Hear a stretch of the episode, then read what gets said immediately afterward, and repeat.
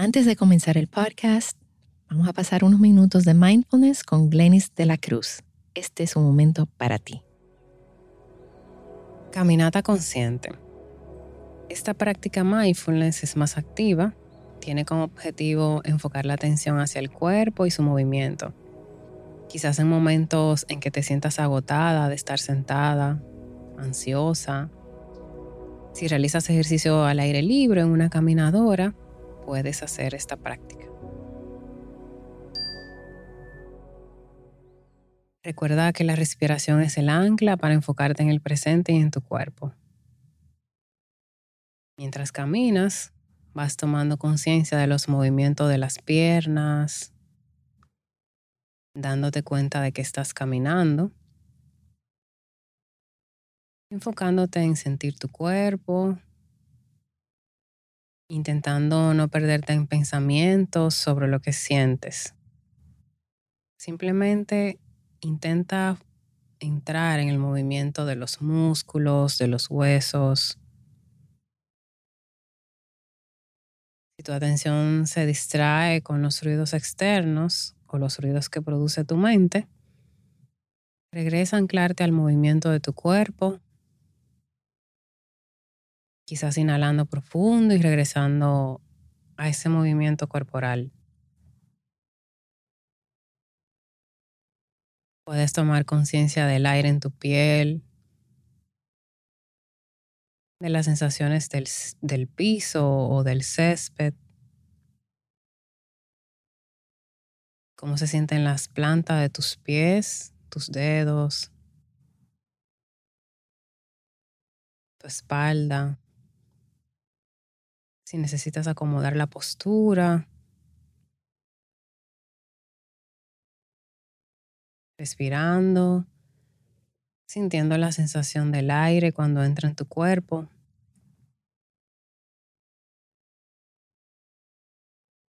Si estás al aire libre, puedes ser consciente de disfrutar el paisaje, quizás el color de los árboles, de las hojas, del cielo sentir el sol.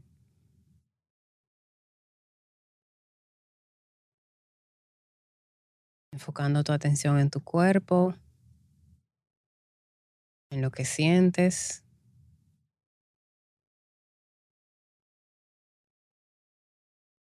Inhalando, exhalando con el movimiento.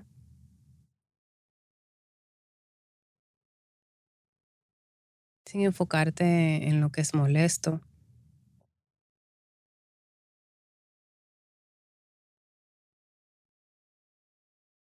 Continúas caminando, siempre anclándote en el cuerpo y en la respiración.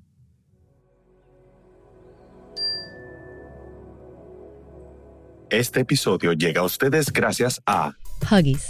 Bienvenidos a Baby Time Podcast, para nuevos padres y padres de nuevo. Hola, soy Micaela Riaza, madre de dos hijas, dula posparto, educadora de lactancia, educadora de preparación al parto y creadora de Baby Time. Mi compromiso con ustedes es proveer información de manera llana, fácil de entender. Antes era la falta de información, ahora es el bombardeo de información. Los voy a ayudar a entender qué necesitas y qué está de más. Bienvenidos. Pues bienvenidos a otro episodio de Baby Time Podcast. Hoy tengo un invitado muy especial desde lejos, desde lejos, lejos, desde España. Y el tema de hoy es cuáles son los errores que todos los padres y madres cometemos, porque todos metemos la pata, todos. Y por eso hoy me acompaña Ares González. Él es padre de cuatro. Mira, mis, mi respeto. ¿eh? Yo me estoy volviendo loca con dos. Yo no me imagino cuatro. Pues cuatro tengo. y Ares es experto en crianza, educación y organización familiar para que nos ayude a evitar estos errores que seguramente ustedes van a cometer o han cometido con el único objetivo de disfrutar la maternidad y la paternidad, quitando todo lo secundario para quedarnos con lo principal. Ares, gracias. Para, eh, gracias eh, por conectarte desde España. Yo sé que esto fue, esta reunión fue un poco complicado. Tenemos tiempo tratando, desde el año pasado, tratando de conectar. Bueno, muchas gracias. Nada, un placer. Muchas gracias por traerme aquí a Baby Time. Y... Bienvenido, bienvenido. A ver, cuéntanos. Cuéntanos de ti y cómo, cómo tú sobrevives cuatro. Bueno, pues tengo cuatro. eh, no, o sea, yo digo que es que tengo cuatro porque estoy cuatripitiendo, como si fuera la escuela, ¿no? Como que estoy mejorando cada vez. Cada vez estoy haciéndolo mejor. Y como estoy repitiendo curso, ya es la cuarta vez que repito curso, porque mm, exactamente hace nueve años yo estaba en el mismo punto en el que estoy ahora. Ahora tengo una niña de 11 meses. Pues hace nueve años tenía un niño de 11 meses. O sea que sigo, es la cuarta vez que paso por el, por el mismo sitio. Y bueno, pues la vida al final, eh, tuve dos hijos primero con una mujer, luego me divorcié y he tenido otros, otros, otros dos. Lo que pasa que es que el mayor tiene nueve años y la pequeña tiene 11 meses. Luego tengo otro de tres y otro de seis. O sea que tengo todos como bien, bien colocados por edades, vamos.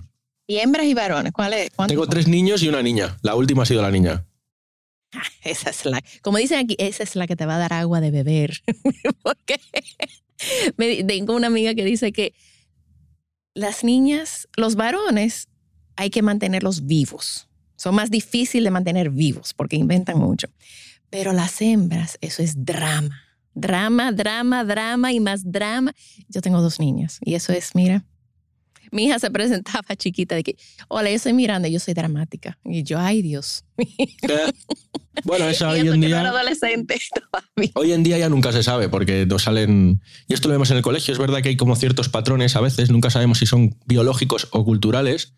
Siempre hablamos de que culturalmente, como se educa a las niñas de una manera o a los niños de la otra, pues eso hace que sean de una manera u otra. Y luego cuando lo ves en el aula, hay, pues hay perfiles como más marcados y luego hay niños que entran en los dos perfiles. O sea que de repente son más Claro. motóricos, otros son más emocionales en ese sentido.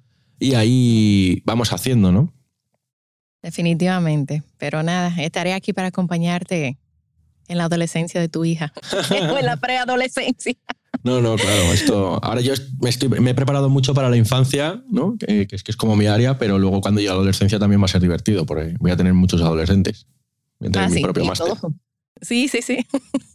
bueno, pues cuéntanos, ¿cuáles son los errores que, bueno, que tú cometiste? A ver si son similares a lo que yo he cometido. Bueno, en general, todos los padres y madres cometemos eh, los, errores. Yo hoy venía a contaros los 10 errores que cometí como padre primerizo. Eh, bueno, digamos que hay cosas que de repente vuelves a repetir con el cuarto hijo y dices, pues esto ya me ha pasado, debería haberlo arreglado, ¿no? Pero no lo terminas de arreglar y así vamos aprendiendo. Muchos de estos eh, errores lo- los, comento habitualmente, ¿no? Hay gente que me, que me escucha y, y lo- y los digo porque nos equivocamos habitualmente, ¿no? El primero es la infoxicación, o sea, estamos, estamos intoxicado- intoxicados como padres y madres de información. Y entonces estamos mirando, eh, vamos a ser padres y madres, lo primero que sueles hacer es comprarte un libro de embarazo. ¿Cómo es el embarazo? ¿no? O los te pones a ver los vídeos de YouTube de cómo son los vídeos del embarazo. Entonces te empieza a llegar información de todos los sitios.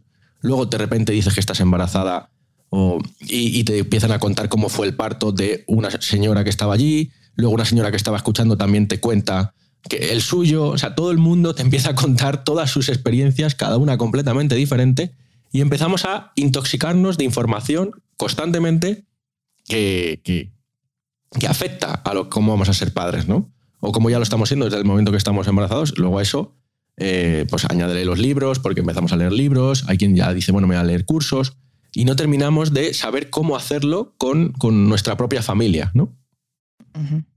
Y aquí Mira, es donde... En, en la, en, en el intro de Baby Time, ahí mismo también hablo de ese- del bombardeo de información. O sea, hay demasiada información que hay que ir filtrando. Mm. Pero los pobres padres primero eso no saben qué es real y qué no es, o qué necesitan o qué no necesitan. Sea, Está claro. Y demasiado. esa es una de las grandes dificultades, saber dif- de- diferenciar qué es lo importante de lo secundario, qué, no- qué nos vale para nuestra familia. Entonces yo tengo por ahí un lema que es, cree en ti por encima de libros u opiniones. Me encanta. Porque encanta. empezamos a ver cómo deberíamos educar a nuestros hijos según lo dice, pues eh, yo mismo, eh, que yo también estoy en redes y estoy participando en ayudar a las familias lo máximo que puedo. Entonces, ¿cómo lo dice Ares? ¿Y cómo lo dice Micaela? ¿Y cómo lo dice este otro experto? ¿Y cómo lo pone en este libro? ¿Y cómo debería ser porque me ha dicho mi madre? Y al final nos desconectamos de lo que realmente no, Nuestra nu- intuición. de nuestra intuición y de lo que realmente nosotros podemos aportar, que es muy importante. Nos, nos desconectamos de eso y al final estás dando vueltas y no estás, estás haciendo cosas con las que realmente no crees y que no sientes. Bueno, este tipo de cosas que, que nos pasa muchísimo y que yo creo que tener en cuenta de, bueno, hay muchísima información, vamos a seleccionar la que nos interesa, mm, desechar mucha otra porque no, no nos vale todo para todo el mundo y a partir de ahí ed- educar es mucho más sencillo. ¿no? ¿Y cómo tú crees que los padres pueden filtrar lo que es rea- lo que realmente necesitan versus lo que es ruido? Si ellos no saben.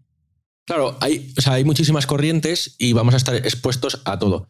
Ahí tienes que buscar fuentes que te, que te sean fiables, ¿no? Y que tú te sientas seguro y que, y que sea gente pues, que esté avalado científicamente. Porque, por ejemplo, en nuestro, eh, en nuestro nicho, ¿no? En el nicho de la crianza, se junta mucha gente, se juntan psicólogos. Que mm, mucho- muchos psicólogos ah, eh, hablan desde la parte teórica, pero luego la práctica a lo mejor pues, pueden fallar. ¿eh? Estoy generalizando.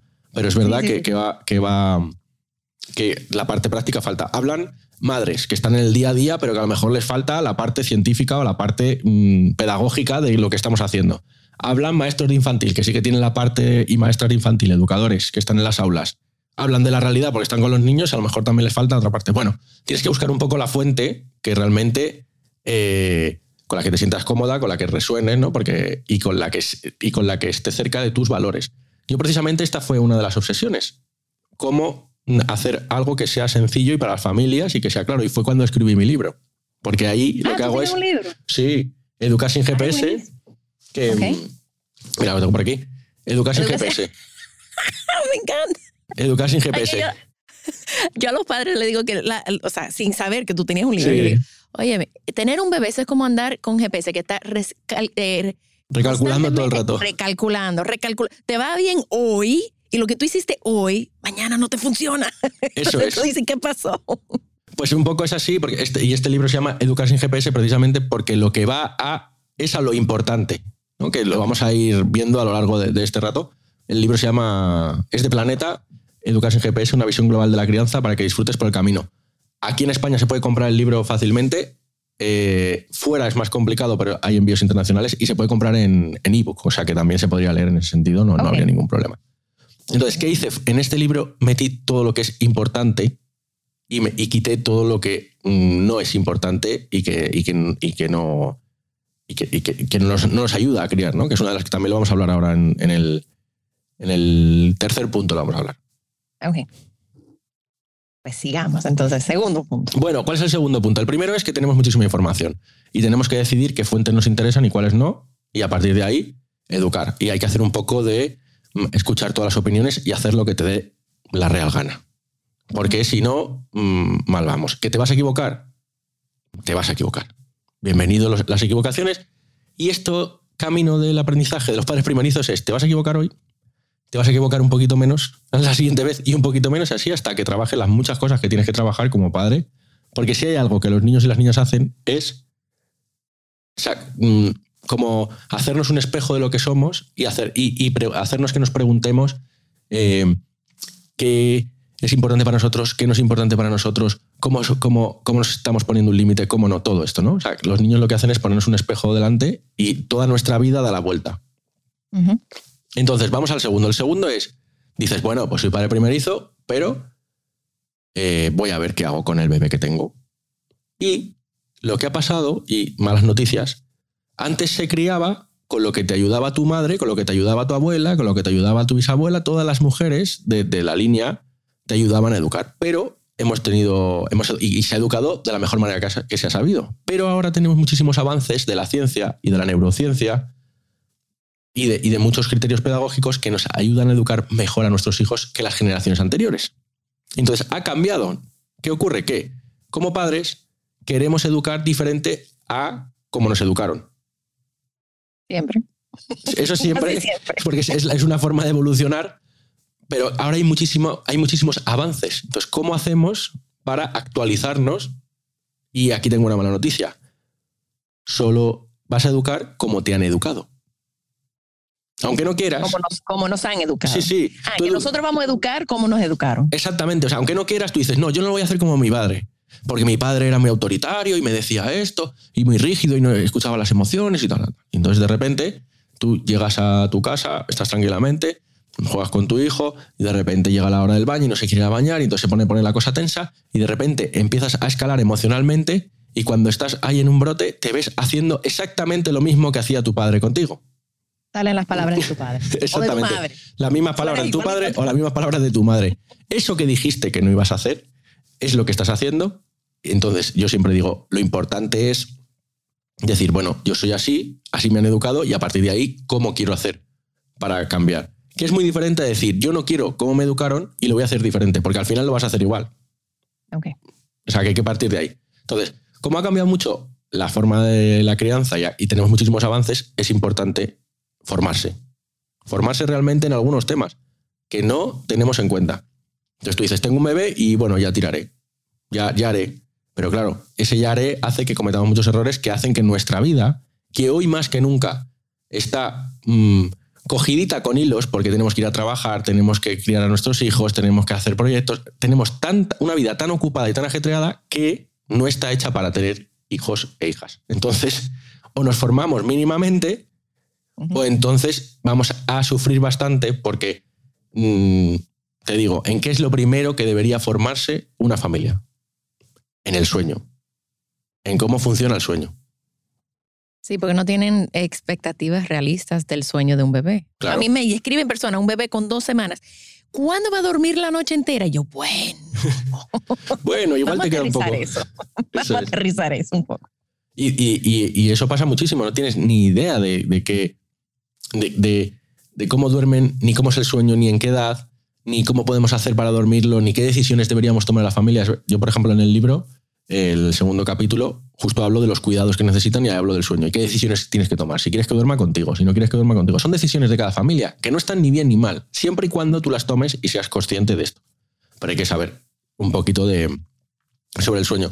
Si no sabes del sueño, pues no vas a dormir y si no duermes lo vas a pasar mal. Que esto ya de por sí en la crianza corresponde dormir mal porque, bueno, los bebés no duermen con la misma manera. Yo soy culpable con la primera mía. Dormí fatal, fatal. fa- Yo no dormí como por dos años. claro. ¿Y por qué? O sea, ¿qué es lo que hiciste de...? Ah, no, porque, bueno, primero con, con mi primera hija yo no sabía nada, nada, nada, nada, nada, ni un curso, ni un libro, ni nada. Y mi esposo, muy, muy seguro de sí mismo, me dijo, a los cinco días ella se va para su habitación. Oh, my Y yo, ok. Yo, por- porque mis, mi madre hizo el colecho conmigo y con mis hermanas. Y yo recuerdo que mi padre siempre decía que era un problema, que no hay qué, que, que eso, eh, que eventualmente mis padres se divorciaron. Bueno, entonces me decía, siempre tu madre tenía a las niñas metidas en la cama. Entonces yo dije, bueno, yo quiero proteger mi matrimonio. Está bien, vamos a sacar a la niña de la habitación. Eso fue horrible. Porque Claro. yo lactaba, entonces yo tenía que despertarme, ir, o sea, era cada, de 2 de la mañana a 6 de la mañana, era ida y vuelta a mi habitación, la niña se despertaba fatal. Aprendí sobre el sueño. Y con la segunda hice el colecho. Nunca tuve una mala noche. Claro. Nunca.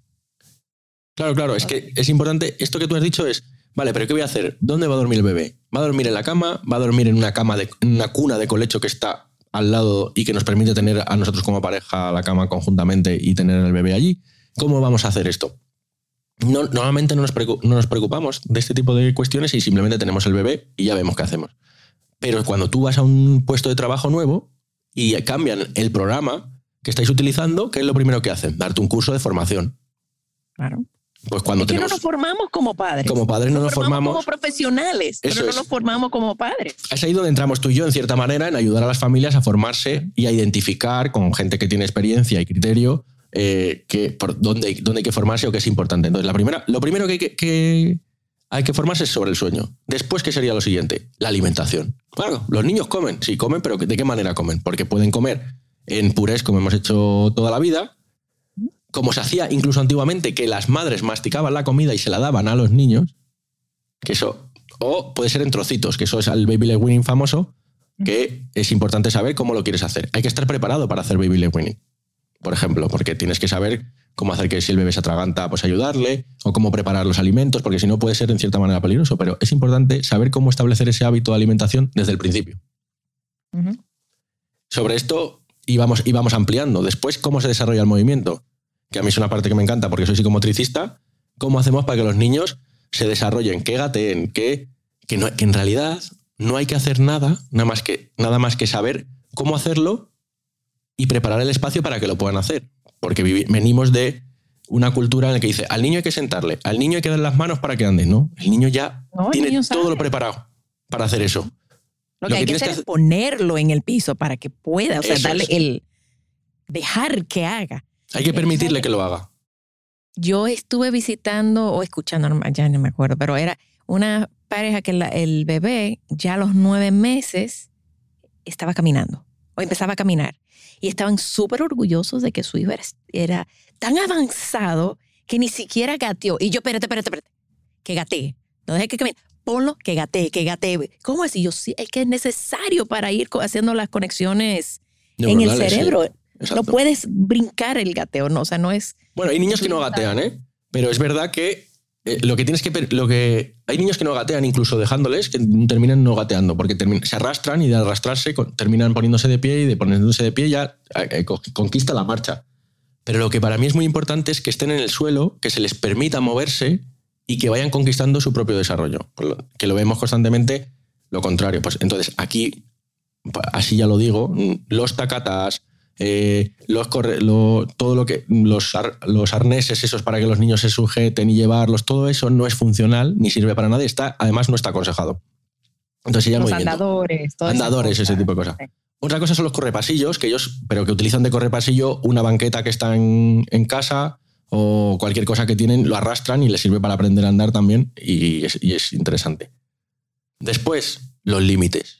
Nadie nos enseña a poner límites a nuestros hijos. Y una cosa te digo clara, si no sabes poner bien límites a tus hijos, en algún momento lo vas a pasar mal. Y eso es muy habitual. Y otro tema que no hablamos es la autonomía. Un niño no puede ser, la única cosa que un niño necesita de sus padres y si no, no puede ser, es la autonomía. Si tú como padre no le das autonomía a tu hijo, tu hijo no será autónomo. Fin. Claro, y el momento de ellos ir aprendiendo sobre la autonomía es en el marco seguro de la familia. O sea, hagan, o sea, cometan errores porque ahora mismo es, es sano, es seguro que cometan errores. O sea, lo más que le puede pasar es un, un golpecito o algo, pero, pero están seguros, pero ya si empiezan a buscar la autonomía, autonomía ya de adolescentes, ahí se vuelve mucho más peligroso porque no, nunca han tenido experiencia es que con la autonomía viene la responsabilidad. Cuando un niño o una niña, desde que está en el suelo, empieza a moverse y empieza a tener movimientos autónomos, se hace responsable de sus movimientos. si me doy, si me doy, eh, si voy andando por debajo de la mesa, me voy a dar en la cabeza. Se hace responsable. Si lanzo esto, da un golpe. Van comprobando todas las posibilidades que se tiene y se hacen responsables de sí mismos. Y eso parte de, por la de la autonomía. Y como esto, pues habría que formarse mínimamente. No hace falta que hagamos que seamos especialistas, pero sí que tenemos que tener cierta formación pues para educar a nuestros hijos mejor, ni más ni menos. Bueno, esto sería el punto 2. Ahora vamos con el 3, que este es el clásico de los clásicos. Comprar cosas que no se necesitan. Cuando yo veo que las madres o padres tienen el, el nursery, o sea, el, en la habitación del bebé, todo pintado y bello. Yo, está muy bello, pero tú sabes que tú no lo vas a usar. Eso es. ya cuando tú vienes a usarlo, tu niño, tu niño ya está grande y hay que redecorar. O sea, no gasten en eso. y aquí es donde yo, y es una de mis máximas, todo lo que necesitan tus hijos no se compra con dinero. Gracias. Entonces, hay que hablamos, hablamos de presencia, hablamos de cuidados, hablamos de autonomía, hablamos de límites, hablamos de permitirles ser, ¿no? Son, esos son los capítulos del libro, ya que los enumero, pero son cosas que realmente necesitan y que no se compran con dinero. Y eso es ahí donde está lo importante. En vez de eso, ¿qué hacemos? Le montamos el cuarto, como tú bien decías, toda la habitación muy bien puesta. Si al final va a estar en donde estés tú. ¿Y dónde vas? Y va a ser eso, pues en tu cuarto o en el salón. O sea, en tu habitación o en el salón. La cama. Ahora le vamos a comprar una cama Montessori, baja al suelo. Si, si no va a utilizarla, va a estar en la cama, de, en la cuna de colecho a tu lado o va a estar en la propia cama. en tu cama. en tu cama. Le voy a comprar un juguete maravilloso porque es súper sensorial, pero si los bebés lo único que necesitan es chupar cosas de la vida real. Chupar y tocar. Así de sencillo.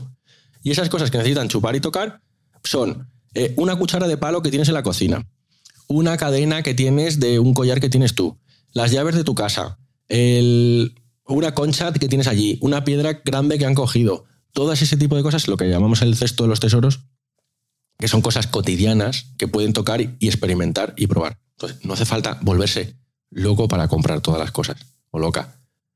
O voy a comprarle unos cubiertos y un plato de bambú para que pueda comer y van a comer con las manos. O sea que tampoco. No, que es lo que tienen que hacer hasta que tengan una buena motricidad de las manos, que eso llegará pues sobre los seis El meses. plato lo van a tirar al piso, o sea que También. Y esa- entonces es aquí cuando yo digo que es importante distinguir lo importante de lo secundario. Todas estas cosas que se compran con dinero es lo secundario, pero dedicamos muchas horas a la habitación y pocas horas a cómo funciona el sueño y cómo aprender del sueño. O dedicamos muchas horas a ponerles eh, los juguetes para que juegue y explore y poco a saber cómo funciona la autonomía. Y esta es la parte que es más importante y que normalmente dejamos a otro lado. ¿Y qué es lo más importante para saber qué es lo que necesitan? Lo que necesitan realmente es tu presencia, que estés y que respondas a sus necesidades. Fin. Todo lo demás es secundario. Totalmente. Bueno, pues esto. Todos los padres y madres compramos cosas que necesitamos. Ah, estamos contando estas cosas, pero luego siéntete libre, si estás escuchándonos, de hacer lo que te dé la real gana. ¿Que quieres Ah, sí, comprarle? claro, la claro. ¿Que quieres poner la habitación? Fenomenal. ¿Que quieres comprar la cuna? Fenomenal. Porque nos hace ilusión, porque nos gusta. Pero no te La olvides. habitación es para ti, es para los padres, Sí. para la madre, para Instagram, para... pero no es para tu bebé, porque tu bebé ni cuenta se dio que tiene esa habitación. Está claro. Pero nos hace mucha ilusión y forma parte de, de- de- Claro. de esta parte de emocionarnos, mm, que es súper bonita de cuando eres, cuando eres primerizo, que dices, ay, ha movido un meñique. Ha sido muy divertido porque como yo, la- el, tercero y la cuarta, mi tercero y mi cuarta eran los primeros y segundos de mi, de- mi mujer, por lo cual estaba yo con la tercera y me decía, mira, mira, ahora se está moviendo. Claro, claro, está moviendo, no pasa nada. Pero ahí veíamos claramente esa emoción que tienes de primerizo que, mira lo que ha hecho, mira lo que ha hecho. Y, bueno, cuando ya es la tercera, pues lo hace, pero ya lo tienes más normalizado porque lo has visto otras tres veces. Pero vivimos en esa emoción que es muy bonita tenerla y muy importante tenerla y que dura fácilmente un año o un año y medio o dos, dependiendo de, de- de cómo, de cómo seamos cada uno. Bueno, vamos al cuarto punto. Otra cosa que, hace- que queremos hacer los padres es hacerlo todo bien. Y ya te digo que no, no lo vas a hacer todo bien. Te vas a equivocar no una vez ni dos veces. Em, Nadie quiere que se te caiga tu bebé de la cama. Nadie. O del cambiador. Nadie. Y se recomienda y se te dice, pero es muy posible que estés cansado, que te hayas despistado, que haya pasado cualquier cosa y al final pues tenga un pequeño accidente, que puede ser eso, o que le hayas cortado la uña un poquito más y se haya hecho daño, o que le hayas pillado la puerta con un- los dedos con un cajón sin querer, porque son cosas que nos pasan a todos los padres y madres. Nosotros queremos lo mejor para nuestros hijos, pero no siempre se le puede dar todo lo mejor. Y queremos hacerlo todo bien, queremos saber.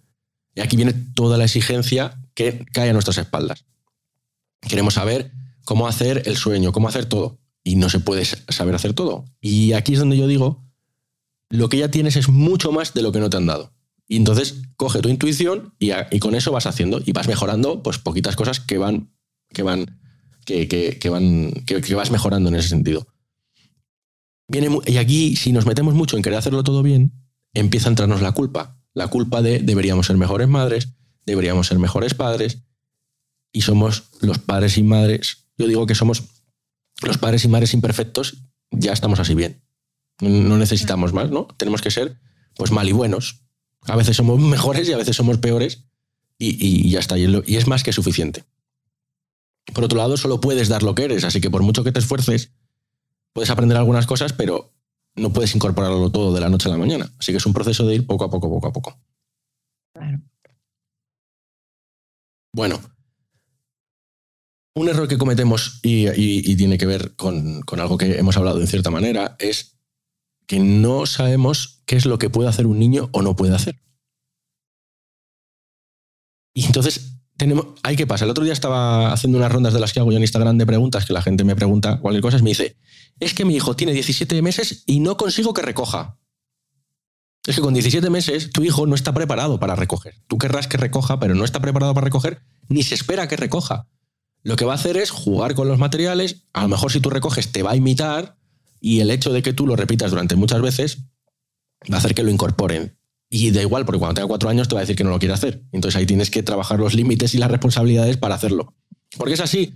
Con dos años los niños y las niñas quieren hacerlo. ¿Por qué? Porque se sienten capaces y quieren hacer lo mismo que los mayores, pero cuando tienen cuatro años no lo quieren hacer porque ya han decidido que ya lo saben hacer y que no quieren hacerlo, como haríamos cualquier persona. Y entonces es ahí cuando entra la participación familiar y las responsabilidades familiares y dices, oye, pues hay que recogerlo entre todos, lo que has sacado, yo te ayudo, o hacemos un poco un intercambio y vamos haciendo qué, hay que hacer. Y cuando tenemos esta parte que no sabemos lo que puede hacer o no puede hacer un niño, se producen dos actitudes que tenemos y que tenemos que vigilar normalmente como padres. Por un lado, tenemos como mucha impaciencia y exigencia para que hagan cosas que no pueden hacer, que vayan más rápido, que entiendan lo que tú le estás diciendo. Es que un bebé de un año no sabe lo que se está diciendo, pero cuando tiene dos, tampoco tiene la capacidad lógica para saber que si no recoge, no le va a dar tiempo para contar un cuento. Eso es una cosa que te corresponde a ti, como adulto. Y, y nuevamente, venga, que nos tenemos que ir, venga, ¿no te das cuenta que no llegamos al colegio? Pues no se da cuenta ni se va a dar cuenta hasta que tenga siete u ocho años, que es cuando empiezan a tener una mente un poco más racional, que pueden empezar a... Bueno, mente racional siempre tienen, pero que ya empieza la parte abstracta y pueden empezar a entender el tiempo a esa edad. Y nosotros se lo exigimos desde que tienen muy poco tiempo. Por otro lado, pasa lo contrario, que los sobreprotegemos haciéndoles cosas que pueden hacer por sí mismos, por amor. Entonces yo, yo le doy de comer, yo le. La, cuna que no se mueva, le protejo todas las esquinas, ah, no le dejo moverse por si se hace daño, estoy muy encima de cada cosa. Eso también hace que, no se puedan desarrollar bien. Es un equilibrio. La autonomía va de la dependencia a la, autonomía. Pero tiene dos riesgos. Uno es eso que, les exigimos demasiado y por otro lado, el que les podemos sobreproteger. Primero necesitan estar muy cerca de nosotros y de nosotras. Y después ya irán despegándose y siendo cada vez más autónomos. Pero en ocasiones decimos, es que este niño ya sabe ponerse los zapatos, pero no se los pone. Ya, porque una cosa es que tenga la capacidad de ponerse los zapatos y otra cosa es que tenga la capacidad de autónomamente dejar de jugar y ponerse los zapatos en el momento que tú quieres que se los ponga para salir. Claro, eso es pedirle demasiado. Eso es, pedirle demasiado, pero este es el gran. Esto le pasa a todos los padres y madres, ya te lo digo. que yo trabajo con muchas familias, esto es lo que más pasa. Y hay que saber un poco qué se les puede pedir y qué no se les puede pedir y qué, y qué hacer en ese sentido.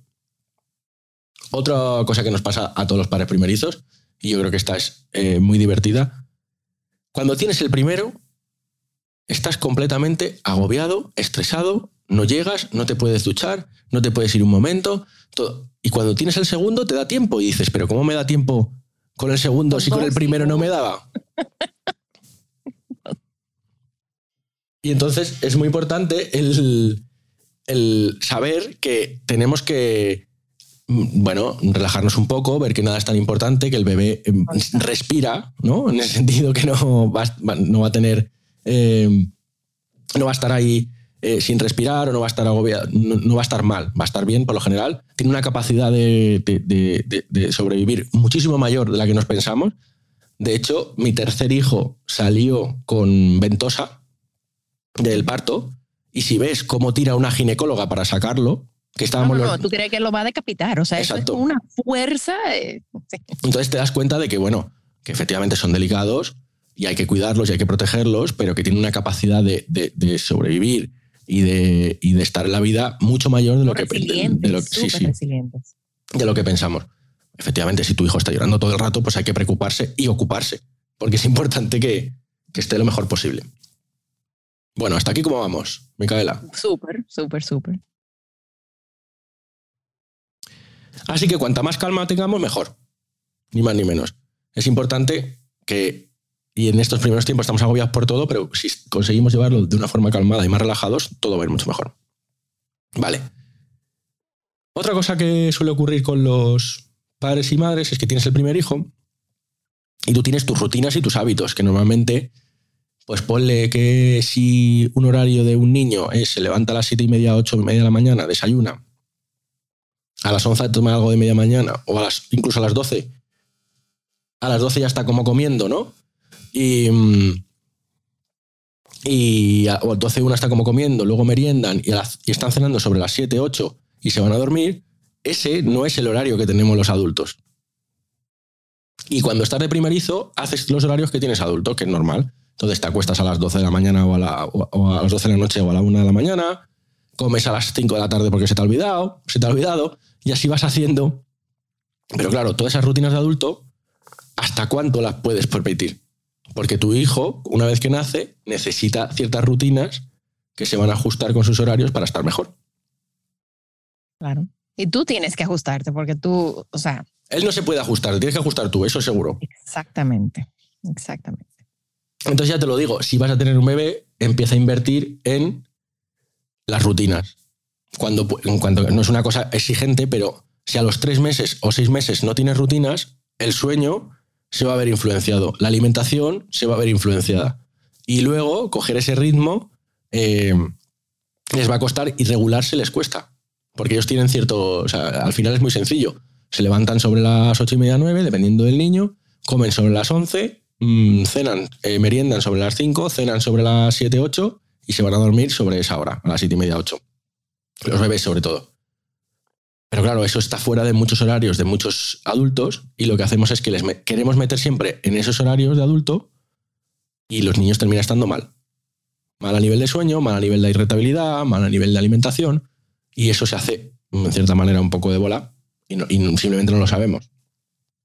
Así que si nos estás oyendo y tienes un bebé pequeñito de entre de los tres meses y, todavía, y hasta ahora has estado haciendo lo que querías, pues está fenomenal, pero empieza a plantearte de hacer unas rutinas de horario de comida, horario de sueño, un poco más fijas, que eso le va a ayudar a estructurarse mejor su cerebro para poder estar mejor, porque esto todo va en el cerebro con los ritmos circadianos, que son los que nos dicen la, y eso está en desarrollo en el bebé, ¿no?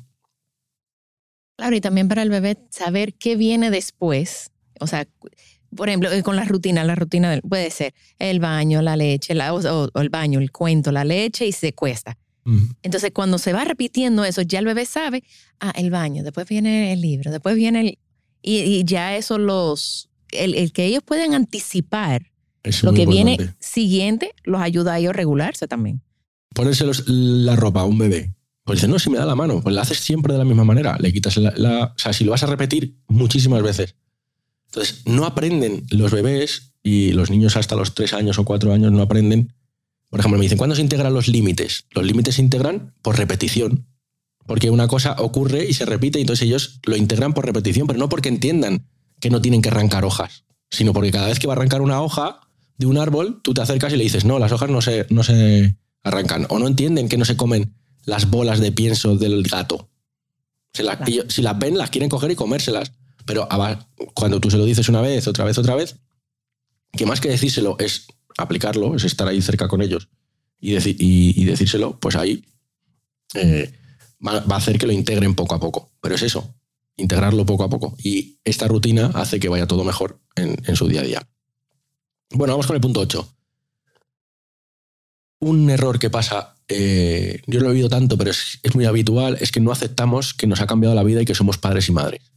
Y queremos llevar la vida que llevábamos antes y vamos a hacer un mínimo análisis. Antes de ser padre o madre, podías hacer lo que quisieras. Ahora no. Que, tiene, que el lunes había una obra de teatro interesante y querías ir a verla, podrías ir. Que el miércoles había una cena con los amigos, podías ir. Que el viernes, claro, eso ya cambia. Porque si tú vas. logística todo. Claro. Eh, lo que cambia es la logística. Tienes un calendario común con otra persona que es tu pareja y que resulta que ahora, ahora hablaremos de la pareja, que resulta que ahora es otra persona extraña, diferente a la que tenías antes de ser mamá, o sea, antes de, ser bebé, de, tener, al bebé. Entonces, tienes un calendario común y tienes que rendirle cuentas al otro. Si tú estás haciendo ocio y el otro no lo está haciendo, te dirá, oye, yo no me he ido, o yo no he disfrutado, yo no he estado, con, yo no he estado haciendo. Y esto es bastante importante. Y esto ya cambia mucho cuando tienes el primer hijo. Hay mucha, el primer hijo hay mucha gente que le cuesta como integrar que no pueden hacer la vida que tenían antes y que hay que reajustar en cierta manera la vida, pues para poder, para que, para, sobre todo hay que llegar a muchos acuerdos con la pareja, pues para ver quién hace qué, en qué momento. Pero esto se complica cuando tienes el segundo hijo, porque con el primero tú dices, bueno, pues si tú estás con el bebé, yo me puedo ir a hacer otra cosa. Vuelvo a hacer esa cosa y tú te puedes ir libre a hacer lo que quieras y yo me quedo con el bebé. Pero cuando tienes dos, eso ya no pasa, sobre todo durante el primer año, porque se necesitan a las dos personas porque un bebé pequeño de un año con otro de tres o de dos es muy duro y entonces se necesitan a los dos y entonces ya puedes hacer menos cosas. Y, ahí en el caso de mellizos también. Bueno, en el caso de mellizos ya, pues eso. En el caso de mellizos es como si tuvieras dos, bueno, tienes dos ya directamente, pero es lo que pasa, que no te puedes ir. Pero muchas parejas sufren mucho cuando nace el segundo bebé, porque con el primero, bueno, tú te encargas o me encargo yo, o bueno, tú en este rato, yo en este otro rato, pero cuando ya tienes dos, los dos tienen que estar y hay menos tiempo para tú poder hacer pues lo que te apetece. que luego se gana, ¿eh? ojo, que no es todo negativo, o sea que luego poco a poco se va recuperando y que pues si tenemos las rutinas claras y otras muchas cosas, pues tú puedes gestionar el tiempo tranquilamente con tu pareja. Y esto sería la parte de aceptar un poco la vida que tenemos. Hay mucha gente que sigue haciendo la vida y que le cuesta muchísimo y, tiene, y hay muchas discusiones de pareja porque uno de los dos sigue queriendo tener pues lo que tenía antes y ha cambiado. La vida anterior. Y esto nos lleva al noveno punto, que es no cuidar a la pareja lo suficiente. Y vamos a dejarlo muy claro. En el momento en el que nace el bebé, la pareja sufre. porque el hombre se siente totalmente desplazado mm. y la madre, la madre está enfocada completamente en el bebé. O sea, con mis clientes, como yo me enfoco en los primeros 100 días, el padre se siente totalmente... Solo. Solo. O sea, la pareja ahí es mamá y bebé. Y no lo entiende. Y esto es temporal. Ella va a volver. O sea, su cerebro no da para, para hacer ambas cosas ahora mismo. Pero ella va a regresar. Pero ahora mismo no te lo tomes personal. O sea, es difícil. Me acuerdo que mi esposo, mi esposo con la segunda, me dijo, óyeme, pero déjame, o sea, intégrame, e, ella es mía también, porque era, yo, yo no me había dado cuenta, eres de que todo era, o sea, yo la agarraba y, y, me volteaba y ella lloraba y se la quitaba, o sea, yo era más, como, como una loca, una madre leona, o sea, todo era, hasta que él me dijo, óyeme, tú me estás dejando fuera completamente. No me había dado cuenta. Pues eso es una cosa que ocurre muchísimo y nos damos cuenta que sin que, vamos, es que es lo natural, lo natural es que la madre tenga el bebé, lo proteja y lo importante en estos primeros, en el, justo en esos, en todo el tiempo que tú trabajas, pero durante el primer año, es proteger al bebé para que el bebé crezca. Y entonces la madre está para proteger al bebé. ¿Y para qué está el padre? Para proteger a la madre, cuidar a la madre y que la madre pueda cuidar al bebé. Y en este proceso, con los días y los meses, eh, la madre va haciendo este movimiento altruista y precioso que es permitir al padre acceder al bebé poco a poco para generar esa relación. Y es un movimiento de que la madre le permite al padre hacer este, eh, eh, estar con el bebé. O sea, lo estamos exagerando un poco, pero hay algunos casos en los que no se permite o lo que no quiero, ¿no? O no lo va a hacer igual que yo. Y es que el, padre, el bebé necesita de la madre y necesita del padre y hay que hacer este duelo interno como madre para soltar un poquito al bebé y para que esté bien con otras personas, ¿no? En este caso, que es su padre. Tenemos que permitir. Y, los padres no van a cargar al bebé igual que la madre, no lo van a cambiar el pañal igual que la madre, no van a hacer nada. Pero nosotras tenemos esa, tenemos que dejar de criticar la manera que lo está haciendo, porque criticamos. Las mujeres, no lo agarra así, no lo haga así, no le gusta. No, entonces, ¿qué hace el papá? Te devuelve el bebé. Entonces, eso nos, no nos ayuda a nosotros, a nosotras. Mm. Entonces, sí, hay que, hay que invitarlo, permitir, permitir de que entre. Eh, esa barrera. Bueno, ahora aquí, por ejemplo, que con eso mm, lo tenemos como muy claro, los dos se encargan al 50%, pero en la primera parte, pues si estás con la lactancia y con, y con el sueño, y están muy ligados a la madre, y hay que hacer este movimiento de que, bueno, poco a poco la madre va eh, permitiendo que el padre pueda ir ganando espacios, y el padre pues empieza a generar esa relación, que puede ser desde el primer momento, ¿eh? pero que, y depende de cada persona, pero que muchas familias están enganchadas entonces, también hay que tener una actitud, y es importante durante el primer año, de hay que seguir adelante. Porque si estamos mirando en lo que está pasando, que estás, que no has dormido, que estás cansado, que tu pareja casi ni te ha mirado porque está mm, mal, ¿no? Y cada uno, eh, las madres se sienten solas, porque están mm, dando el pecho al bebé por la noche mientras tienen a un señor dormido al lado que querrían matar porque está dormido tranquilamente mientras que tú es la quinta vez que te has levantado, ¿no? Y, el esfuerzo, sí, y el esfuerzo y el esfuerzo es monumental el que se hace la madre. Si es con biberón, esto suele repartirse más en ese sentido. Pero por otro lado, el padre está completamente mm, solo, o sea, se siente como solo, no sabe muy bien cuál es su lugar, ni qué función tiene. Y esto, el que quiere estar, ¿eh? que hay algunos que directamente no quieren estar y eso pues, son, hay que trabajarlo. ¿no? Es que hay que decirles que no, que les corresponde estar ahí al 50% con sus hijos, que bueno, vamos avanzando mucho, pero queda mucho por hacer. Así que bueno, ¿Qué podemos hacer durante este primer año? Lo que cuentan durante el primer, el primer año en la pareja son los pequeños detalles. Una mirada, un beso, un, un poco tocarte la, la espalda y darte eh, un pequeño masaje, un, un, detalle especial, una cosa pequeñita, que hemos, pues una, una, comida juntos que hemos podido pedir y nos han traído a casa y estamos. Esos pequeños detalles hacen que la pareja siga creciendo y desarrollándose durante el primer año, que es el, digamos, un año complicado para las parejas porque la, el sueño se, se ve muy perjudicado, hay mucho cansancio, al haber mucho cansancio, lo primero que deja de. O sea, lo primero que te quitas cuando tienes mucho cansancio es la pareja. Porque como lo tienes, pues dice, pues lo pones en el último lugar. Y es una parte que es natural. Y que hay que, ojo, el de los deberes son poco a poco ir recuperando eso. Porque otro de los errores habituales es que cuando has, tú lo has dado todo para el bebé y te has olvidado de que tenías una pareja.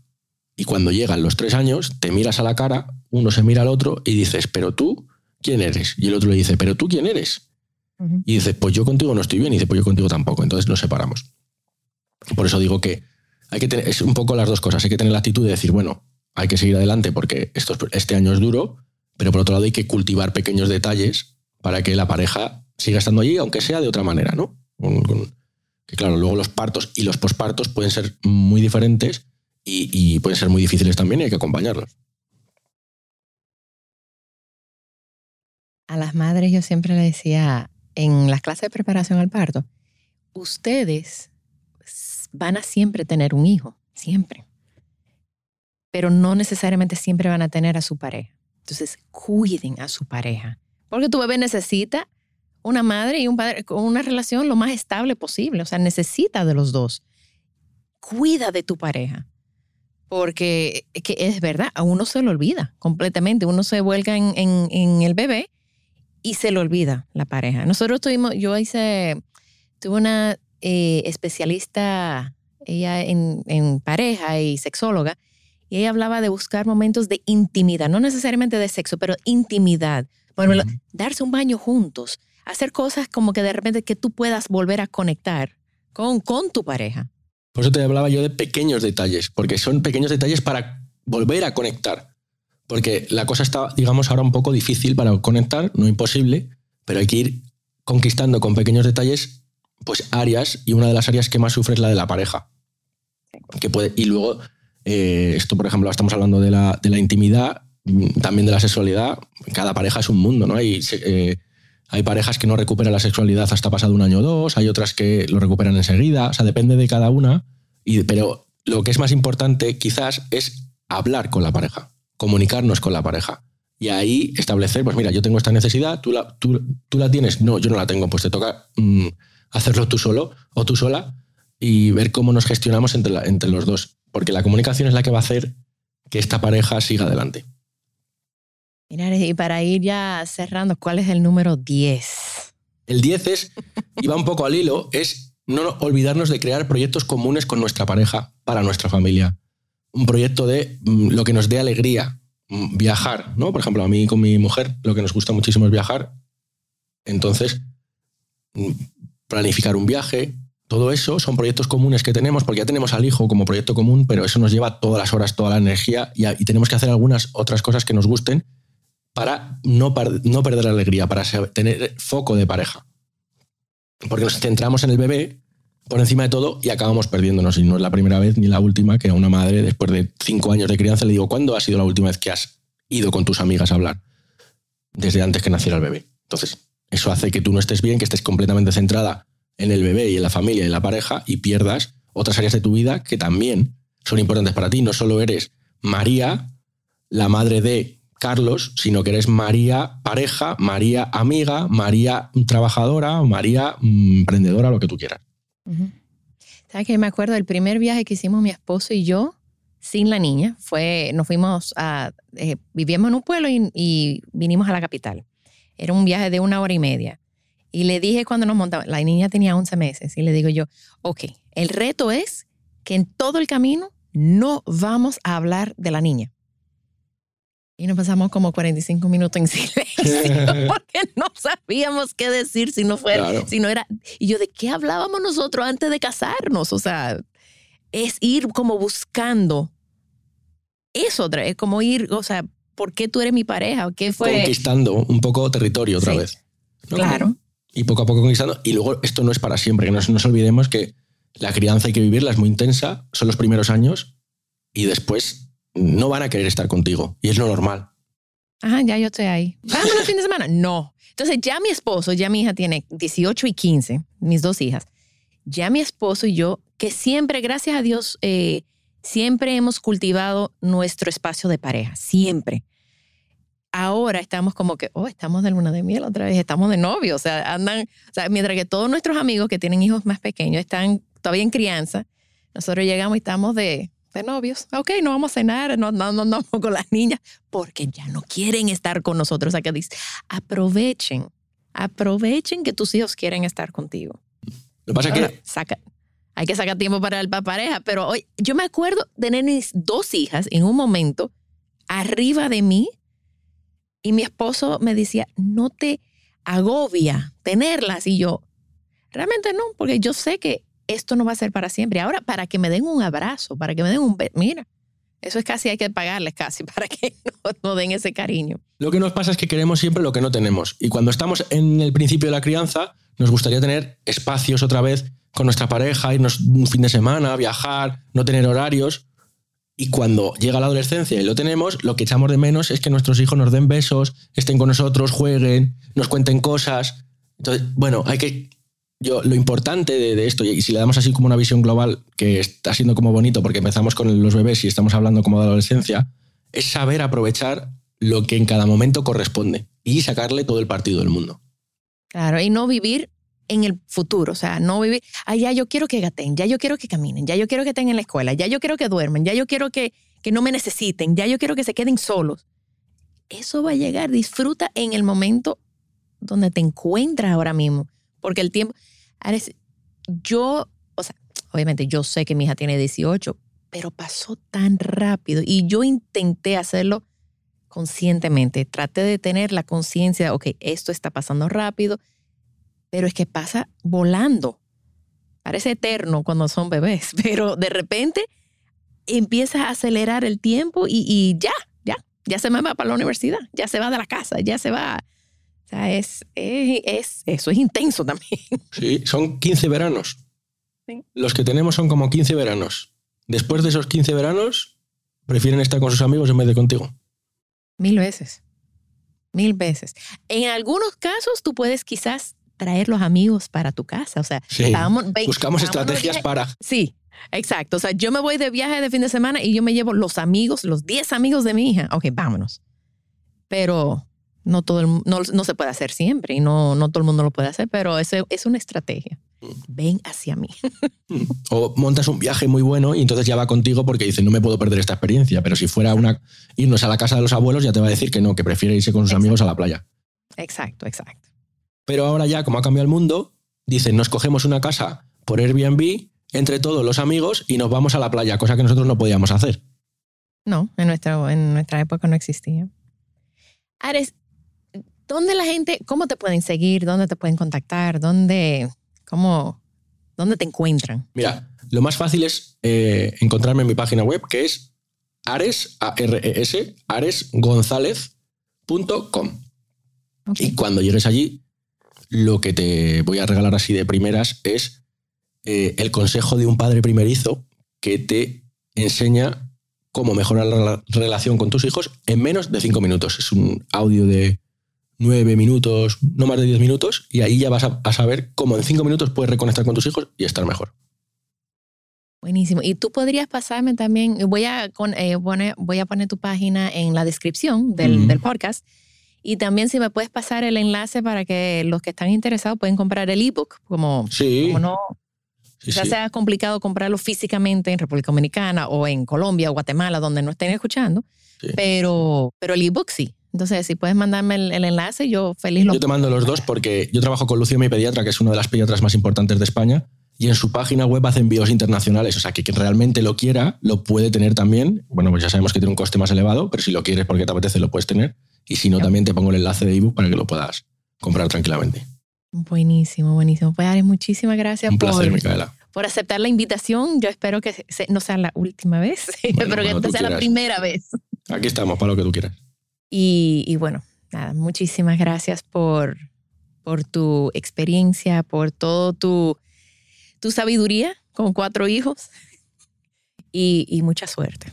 Muchísimas gracias, Micaela. Un abrazo grande. Igual, igual. Bye. También estamos en babytimerd.com con nuestros talleres online, donde yo y todo el equipo estamos disponibles para ayudarlos a sobrevivir el posparto y todo lo que conlleva. Gracias por acompañarme. Por favor, comparte este episodio con alguien que necesite escucharlo. Nos pueden seguir en las redes sociales como BabyTimeRD. Babytime Podcast es grabado en Pinktree Studio.